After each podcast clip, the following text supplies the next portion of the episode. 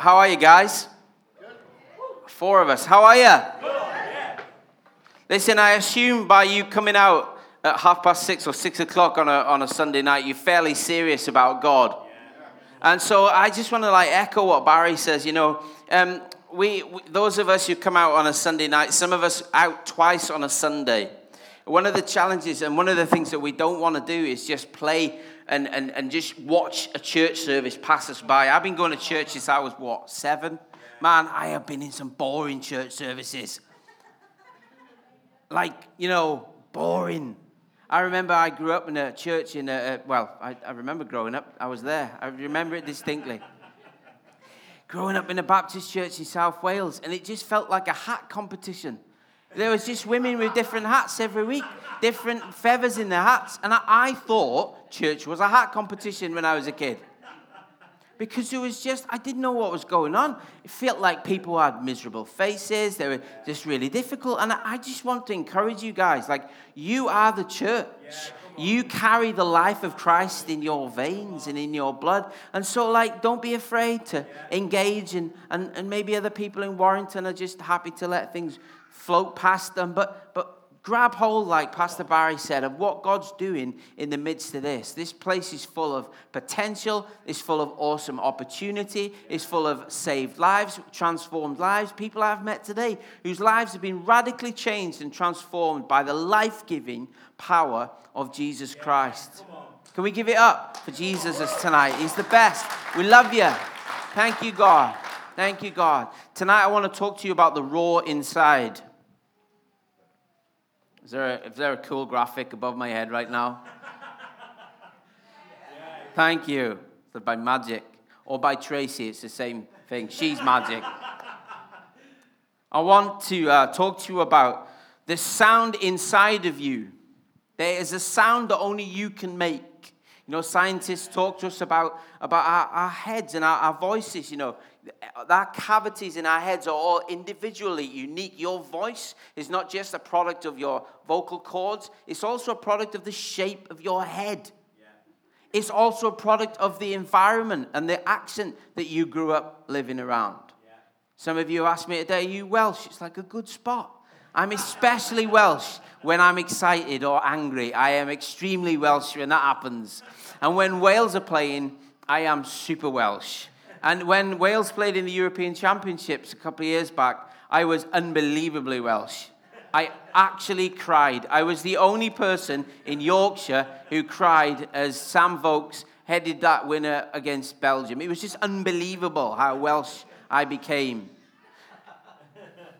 The sound I made was very Welsh that day. But there is a sound that you, there is a sound, an identity that only you have. You know, we all know about fingerprints and some of us know about our DNA. And then we're tempted to believe that we're all here by cosmic collision, by some sort of cosmic game of chance that some giant person with a beard threw some dice and somehow magically you appeared with all your quirks and your uniqueness. It's a complete lie. You are born for a purpose. You have significance. You have a sound and a destiny that only you can make. Think about this. You can't live my life. I can't live your life. And people are depending on me tonight to live my life to the best of my ability. And I talked to you this morning about, you know, some of the challenges that I faced and, and the, the toilet incident in the aeroplane. You have to be there. If you weren't, you can get the CD or something. But the idea is this Nobody else can overcome the challenges that you face. Nobody can, else can overcome and outwork the gifts and the callings that God and the potential that God has placed in you. You have a sound that only you can make. This guitar behind me, my pride and joy, very expensive. I, I don't think my wife knows how expensive that guitar is. My buddy picked it from me from 150 identical, identical uh, guitars, same model, same number, 150 guitars, all sound different. Yeah. You'll know that if you're a musician. It's the sound of something, there's a resonance. And what I want to explain to you today is that you carry the sound of the, of the Lord Jesus Christ in your life when you begin to open your mouth, the lion of the tribe of Judah begins to roar. When you begin to live uh, in a way that, that reflects his values, that, that, that allows you to push past difficulties and challenges, when you begin to live and push back the kingdom of darkness with the kingdom of Jesus Christ, you begin to roar like a lion. That's right. That's right. I talked to you this morning about authority. I talked to you a little bit about and tried to encourage you a little bit in taking up your authority that Christ has delegated to you. And one of the, the, there's two passages of scripture that I'll briefly mention just to set up this context. But one is in Ezekiel and one is in Revelation. And whenever I usually mention Revelation, eh, people in churches that I go to go, ooh, like that, like it's some sort of mystical book. Don't be afraid of the book of Revelation. Just read it and go, well, that was mental. I don't really know what that was all about. God can speak to you through it. And, and, and, and twice in Scripture, and whenever you see in Scripture things are repeated, whenever Jesus says, you know, surely, surely, it's like, hey, this is really important. Whenever you see a repetition in Old Testament and in New Testament, it's there on purpose because God's trying to get our attention. Whenever you say the full name of your children. They know, don't they? When middle names come out, whenever Jesus or, or you see scriptures say the same thing or repeated, it's because he's trying to get our attention. And, and it, twice in scripture, that, that God is represented as four faces. He's represented as the face of man, which represents our humanity and his humanity. Yes. That he came to earth as Christ. He represents uh, as an ox He's represented as an ox, which is a beast of burden, a working, a working savior. We, had a, we have a savior, we have a God who labors with us to work out his kingdom in our lives. And one of the major, major pictures is a picture of a lion. And the lion represents the authority, the authority they're called the king of the beasts. I've got a couple of South African friends in here today. So I just, I just, I want to, you want to know what a lion looks like? They've probably seen one. But he represents the majesties, the king of the beasts. When a lion roars, when a lion makes a sound, it commands the attention of everything else around and about it. Lions roar to, to to, to, to, claim territory and to, and to show their protection. And, and when Jesus, when we sing that song, The Lion and the Lamb, he has come as a lamb as a sacrifice, but he will come as a lion to roar. And when we accept Christ in our hearts and when we choose to live his ways and reflect his values, we can engage with that roar, that sound that pushes back and dispels darkness. When we lead worship, we can lead with an authority. When we speak to our children, we speak with an authority. When we go into the workplace, we carry his authority. It's different. Things are different now because the lion of the tribe of Judah is inside of you. And the sound that you and he make together is completely unique. He roars through your mouth. He roars through your talents, your gifts, your abilities. He roars through the things that He created you to do. So when I sing and play the guitar, something else happens that I don't really understand. I don't know. People say, well, How do you do? I say, I don't know. It doesn't happen to me when I do maths. It doesn't happen. it doesn't happen. I can guarantee there ain't nothing happening there. Why? Because I'm not gifted to do that. But I'm gifted in this area. I didn't choose it, it God chose it. And this is how I know that to be true. I know that to be true through the testimony of other people. I know it because my gift has been fruitful. But I also know it because when I was three years old, I used to stand on a coffee table with a little toy guitar and some pushed out sunglasses. And I used to pretend to be John Denver. Wow, there's about six people who know who John Denver is. He was like a 70s folk hero and he used to sing Annie's song and Country Roads. And he was the coolest thing in South Wales as far as I was concerned. I wanted to be him. Nobody told me,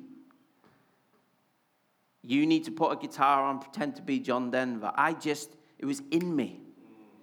I want to encourage some of you who are looking for what has God called me to do? What value shall I add? How can I? What did you love when you were a kid? What are you good at? What do you enjoy? What are the things that light you up on the inside. Do you know what I mean? Because oftentimes, those are the early signs of God beginning to speak to us about the roar inside of us that He wants to let us, he, that He wants us to let out. Let's turn in Scripture to Matthew chapter 28. And I want to paint you a, a really quick picture. Well, it might not be too quick, but it'll be a good picture of. Um, of your authority because I actually think it's really important for you guys today. I, I, I, was just reflecting on it this afternoon, and I keep wanting to keep saying this to you today that to take up your authority. There are, there are challenges and, and environments that you guys are facing, some of you at home, some of you at work, but that God has, has given you authority and He's delegated you those authority that you can stand and you can push back and declare the good things of God in your life. Very, very famous, Matthew 28. Then Jesus came to them, his 11 disciples, and he said this All authority in heaven and on earth has been given to me. Aren't you glad, man? I'm telling you, you don't need to worry about Donald Trump. You don't need to worry about like North Korea. You need to pray for them guys. Get off social media, slagging people off, because all authority has been given to Jesus Christ. And Jesus lives inside of you. Think about that. That is mental. Isn't it? Isn't it though? Yeah, absolutely it is. Come on. Come All authority in heaven and on earth has been given to me. What does he say for? Therefore, which means because of that, he doesn't say chill, just, you know, watch Netflix, eat some popcorn, just have a day off. Therefore, go and make disciples of all nations, baptizing them in the name of the Father and the Son and the Holy Spirit, and teaching them to obey everything I have commanded you. And surely I am with you always to the very end of the age. What beautiful promises. If you feel alone today, the truth is that Jesus is with you. He's alongside you. He lives in you, but He's also alongside of you, equipping you and empowering you to do the things He's called you to do. All authority in heaven's been given, and He's delegated it to us. I love it. Like one of my favorite stories about the disciples, it, I tell you what, they're like a comedy bunch. They're like the cross between the Anthill Mob and the Brady bunch, right? They just like, oh my gosh. When Jesus says to them, all of, in, in one passage of scripture, he says, I've given you authority. And the first thing they do is they say, Great, can we call fire down on those people over there because we don't like them? It's amazing. And Jesus doesn't say, Well, I'm taking my authority away from you. He says, No, you can't kill those people. I'm going to teach you how to use my authority. Some of you guys in here feel like, Well, I'm not worthy of that level of honor and respect. I haven't learned to use it. And Jesus is saying, I will teach you how to use that authority. He doesn't give gifts and take them off us. He doesn't give authority and take it off us. He gives us authority to overcome things. And then he teaches through his word and through other people of us how to use the authority that he's delegated to us. Ephesians, if you're having a bad day, Ephesians is the book, man. Wow. Ephesians chapter 1 says this. You got it up on the screen. I need to turn to it in my Bible. Galatians, Ephesians, Philippians chapter 1, verse 18 to 23. I keep asking that the God of our Lord Jesus Christ, the glorious Father, may give you the spirit of wisdom and revelation so that you may know him better. I pray that the eyes of your heart may be enlightened in order that you may know the hope to which he has called you, the riches of his glorious inheritance in his holy people, and his incomparably great power for us who believe his incomparably great power. Yeah. Incomparably great. It's like I can't, it, I can't compare it to anything, yeah. and I can hardly comprehend yeah. his great power. That power is the same as the mighty strength he exerted when he raised Christ from the dead and seated him in his right hand. oh my gosh. In heavenly realms. Come on. Incredible. That's just amazing. The same power that raised Christ from the dead is now living inside of you. So tell me again what it is you can't do. Tell me is. Tell me again what's too hard and what, why are you too afraid. I'm not being unsympathetic. I'm saying Right. this resurrection power that raises Jesus back to life and seats him on heavenly places is now living inside of us. Yeah, that's right. Flip, Right. Man. Far above all rule and authority, power and dominion, and every name that is invoked, no curse, no Ouija board, nothing evil or demonic, nothing that you've been into in the past, or nothing that other people have right. done to you can come against that power and come against that name of Jesus. Because everything exists under his name. He has control and rule and dominion over everything. And God placed all things under his feet. Get ready for this. Get ready for this. And appointed him to be head over the church, for everything in the church, which is his body, the fullness of him who fills everything in every way. When God, when Jesus gets ready to do stuff, who does he do it through? The church. When Jesus has got a plan, when Jesus has got a passion, when there's a roar inside the lion of the tribe of Judah, who does he roar through? He roars through the church.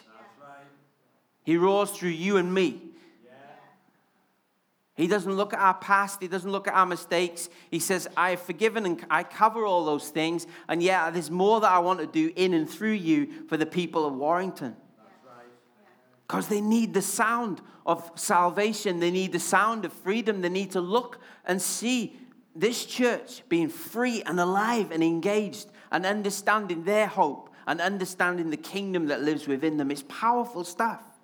Powerful, powerful stuff. Ephesians 1 21, 23, we've looked at it. Revelation 5 and verse 5 finally talks about this.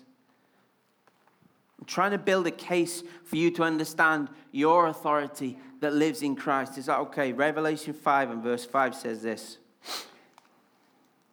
Sorry, yeah, 5 and verse 5. Do not weep. See, the lion of the tribe of Judah, the root of David, has triumphed. The lion of the tribe of Judah has triumphed. It's basically Revelation language. It says this Jesus has won the victory. What is it that you need to see the victory in? Jesus has placed his power, his dominion within you, and now you, you and I need to learn to exercise that dominion and that power. So, for me, on a really small scale, those panic attacks that I talked about this morning, those panic attacks were like disabling. I felt like ridiculous. I couldn't talk to people about it. But the reality was, I already had the victory. But I just had to learn to move in Jesus' authority.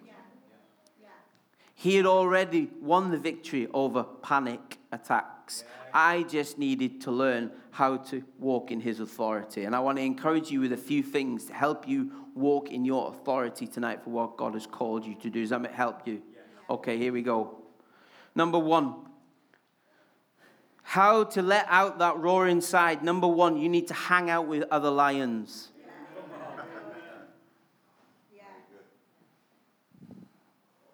Lions, they're numerous in certain parts of Africa. But when I, when I say hang out with lions, I really mean hang out with people of great faith who, who can call out the greatness within you, who, who've won a victory in an area that you need to see that victory in. So when I was wrestling with some personal debt and some finance, and I didn't, I didn't know what to do, I found a, a giant of finance, a man who had, a man who had paid off personally 4.3 million pounds worth of his own personal debt and business debt. And I sat him down and I said, "Can you teach me how to roar? Come on. Come on. That's it. Can you teach me how to roar?" And he said, "Of course I can." And he gave me five things and he strengthened me and he encouraged me. And we've pushed down our personal debt now so far, and we're really nearly on the edge of seeing it completely wiped out because we hang out with lions who teach us how to roar in areas that we need to get strong in. Maybe you're battling like personal fitness or, or personal self control issues. Find a lion who can stand with you and teach you how to roar in that area. When I um, first came to Life Church, I had no ambition to lead worship whatsoever. I did not want to do it. I sold all my gear, about 1,000, well, about 13, 1400 pounds worth of gear. And I told God, that's it. I don't want to do it. And um, about a few months in being at Life Church, uh, I was sat in the back row. Yeah, by the way, God doesn't mind where you sit in church. He's still going to speak to you, okay? So, you, you know, if you want to keep your head down tonight, that's totally fine, and God can completely speak to you. I was three rows from the back, thinking that perhaps God didn't speak to people in the back four or five rows, you know what I mean? And the Holy Spirit clearly spoke to me and said, I want you to get involved in the worship team. And I said to him, No. Anybody ever said no to God? Don't tend to work out particularly well. And he said to me really, really clearly, he said to me, Matt, we both know you're going to do it. well, that's confident. But I suppose when you're creator of the heavens and the earth, you are pretty confident about what you, what you say. And the reason that I was so nervous to do it is because I'd been let down, I'd been felt mistreated, I felt, felt like I'd been crushed, all my dreams had disappeared, I'd walked away from some great opportunities, and I could not see how I could ever make a difference with music again. And uh, I not, had not reckoned on the lion of Mark Stevens being in my life. and Mark just doesn't take no for an answer. And he's like, no, man, come on, come on, audition. I said, I don't really sing, which was a lie. I, I did. And he said, oh, I've heard you sing. And I literally sang a few bars, and he put me up on stage and then looked at me halfway through a worship service and said, your turn. Punched me, punched me really hard in the side as a joke, and then had me leading in front of a thousand people. I was terrified. But he used his lion powers to call out the potential in me. I want to say to anybody over 35, who are you investing in? Who are you, where are you encouraging and coaching a younger person and bringing them through? Because young cubs need lions to roar alongside them and to call out the greatness inside of them. So you need to hang out with lions and you need to be a lion for someone. The second thing you need to do, and I really want to encourage you to do this so strong, is speak to your future. Speak to your future. When I was struggling with anxiety and depression and anxious thoughts, I, have noticed this a lot. People who wrestle with a lot of internal pressure are often the, the quietest people. There's something about pressure and anxiety that just seems to squish the life out of us. And so we stop talking. And sometimes we come into an atmosphere of worship and we don't know how to lift our hands and express ourselves because we're pressed down by anxiety. And I want to say to you go the opposite way of how you feel. Go the opposite. Open your mouth and begin to declare the good things that God has got for you. So I have a list of declarations that I say. If you follow me on Instagram, you can see it on my stories. It's got like my daily declarations. And this is what I say. I don't say them every day because some days I forget. But I say, Jesus is first in my life and I will exist to serve and glorify him. And sometimes I don't get any further than that, and the Holy Spirit convicts me and goes, Really?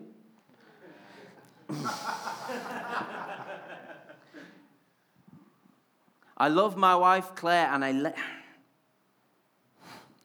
flip, man. Gets me every time. I, I lay my life down to serve her, which means it's my job to kick doors open for her and open ways for her and to cover her in prayer. That's my job. And every day I say that, or as often as I say that, I remember. And it calls me and it snaps me on what's important. Judah, Samuel, and Gracie will do more for the kingdom of God than they ever thought possible. And so now, when they lead worship in conferences, it's not a surprise to me because I declared it before they were even aware of it. And they go, Dad, I can't believe it. I'm on the road. And I'm like, well, that's amazing. Who would have thought it? Because I spoke it. Because I, I prayed for opportunities for you. Because I put worship music and we hung guitars around the house so that you would be in an atmosphere where you could fulfill the purpose of God in your life. Christ in me, I say, is, ro- is stronger than any wrong desire in me. When I face those battles, and because I've hidden that truth and that reality in my heart, I know that when I face those battles, that thing pops up because I've spoken already to the future. Excellent. What does scripture say in Proverbs? Life and death are in the power of the. They're not in the power of the preach. They're not in the power of the money. They're not in the power of the income. They're in the power of the tongue. And we, you and I will eat the fruit thereof. Speak life to your future. Speak life over your family. You know, when I was intimidated by these little, you know, you have little kids when they're little, they're just so cute and they depend on you for everything. And you feel like a complete fraud. You know, you know you. You know you're not that good. Am I right? I mean, I'm, I lived with me. I know what I'm like. And I would say, God, I pray health and I pray strength. And I pray, God, that they would see past their dad's failure and they would see past their dad's inadequacy. And I would point them to you, God. And, and, that they, and, and I began to speak and I began to declare over my family the reality of what God says You are the head and not the tail. You are above and not beneath. Man, I get excited with that stuff, maybe more excited than you, but I'm still getting excited about it because it's so, so, so important that life, that we speak life into all situations. And when we speak life, we're not just saying positive things. We're not saying, I hope it all pans out. We're declaring the promises of God in those situations. And when we declare the promises of God, we can be sure that God will make a difference in our lives. The roar of the lion of the tribe of Judah is expressed when we speak to our future. We begin to declare a thing. Our words create and form the future that we're going to live in. And then, thirdly, start roaring.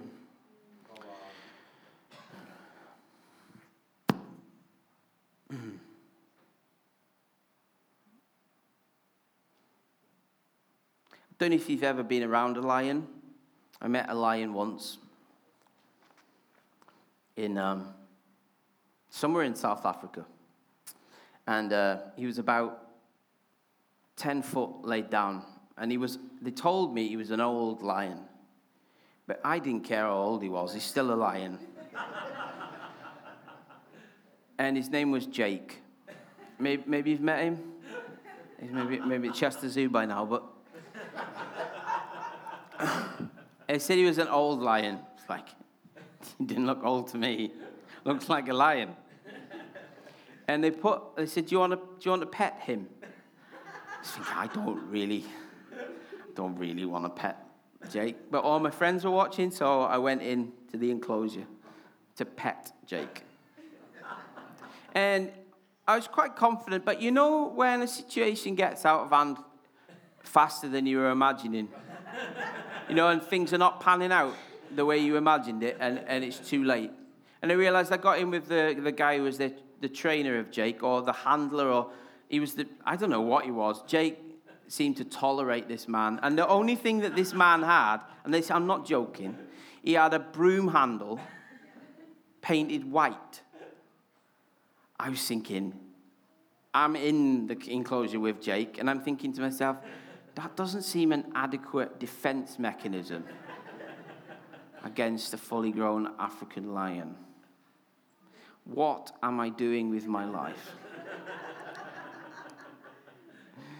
And he was dancing around in wellies and shorts with a white stick. I'm like, this is crazy. And South Africa is amazing, it is. But it has got its fair share of nutters, right? It has. They're amazing people in South Africa. There's some of the best people I've ever met in South Africa and some of the craziest people I've ever seen in my life. And he was dancing around going, come on, Jake. And I was like, don't poke him. He's, don't poke him. And Jake was just looking up. And so we pet, petted him. And he was, his, um, his fur, skin, lion fur skin, was rough and his hands, paws were like two of four of mine. And then there was a time that I did something to slightly displease Jake, and I don't know what it was. oh my gosh. And he just turned and looked at me like that. and I could see like I could see miles into his eyes. They were like super deep. and I remember thinking, you could completely waste me at any time you wanted. And I was struck by the awesome and the, the majesty of this African lion, this the strength and the like the charisma. Like I'm a I'm a lion. You all got to deal with the fact I'm a lion. I am a lion. He wasn't stressed. He wasn't sweating. He wasn't free. There's a man poking him with a white stick. It was like, mate, I don't think it's going to make any difference. If he wants to eat you, he's probably going to eat you. Oh, you've got a white stick? Oh, well, I won't then in that case. And it, it, as, I, as I was thinking about you guys today, I want you to, like Paul says in Ephesians, have the eyes of your heart enlightened to see the majesty and the awesome power. I can't even begin to describe it with English words of, of the Jesus who lives inside of you. The power and the majesty, and when he turns to face your enemies and your accusers, all authority resides in those eyes.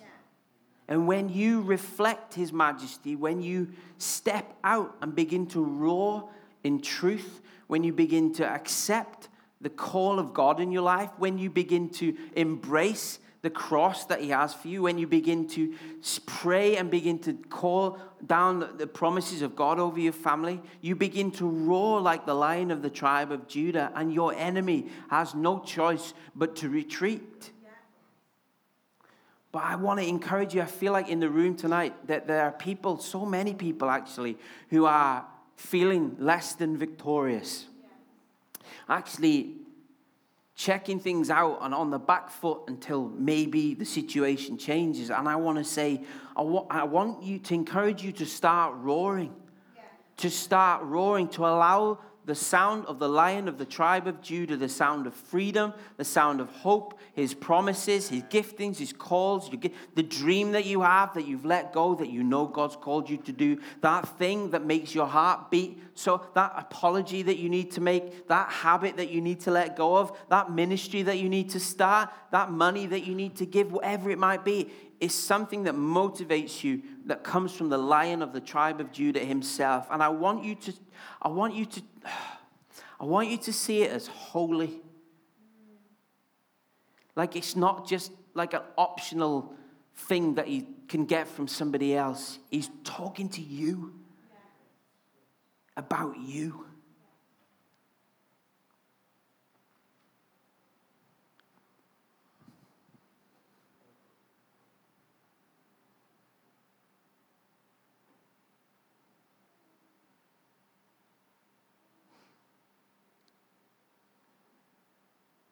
He's talking to you about you.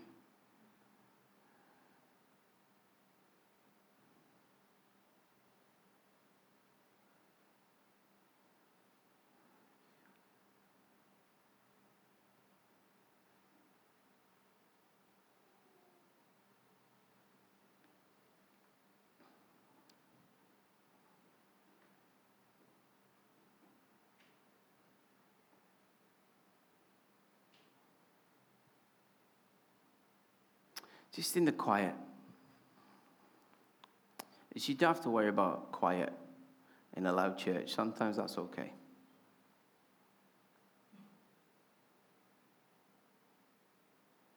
What is the lion of the tribe of Judah asking you to roar? What is the sound that he's asking you to make?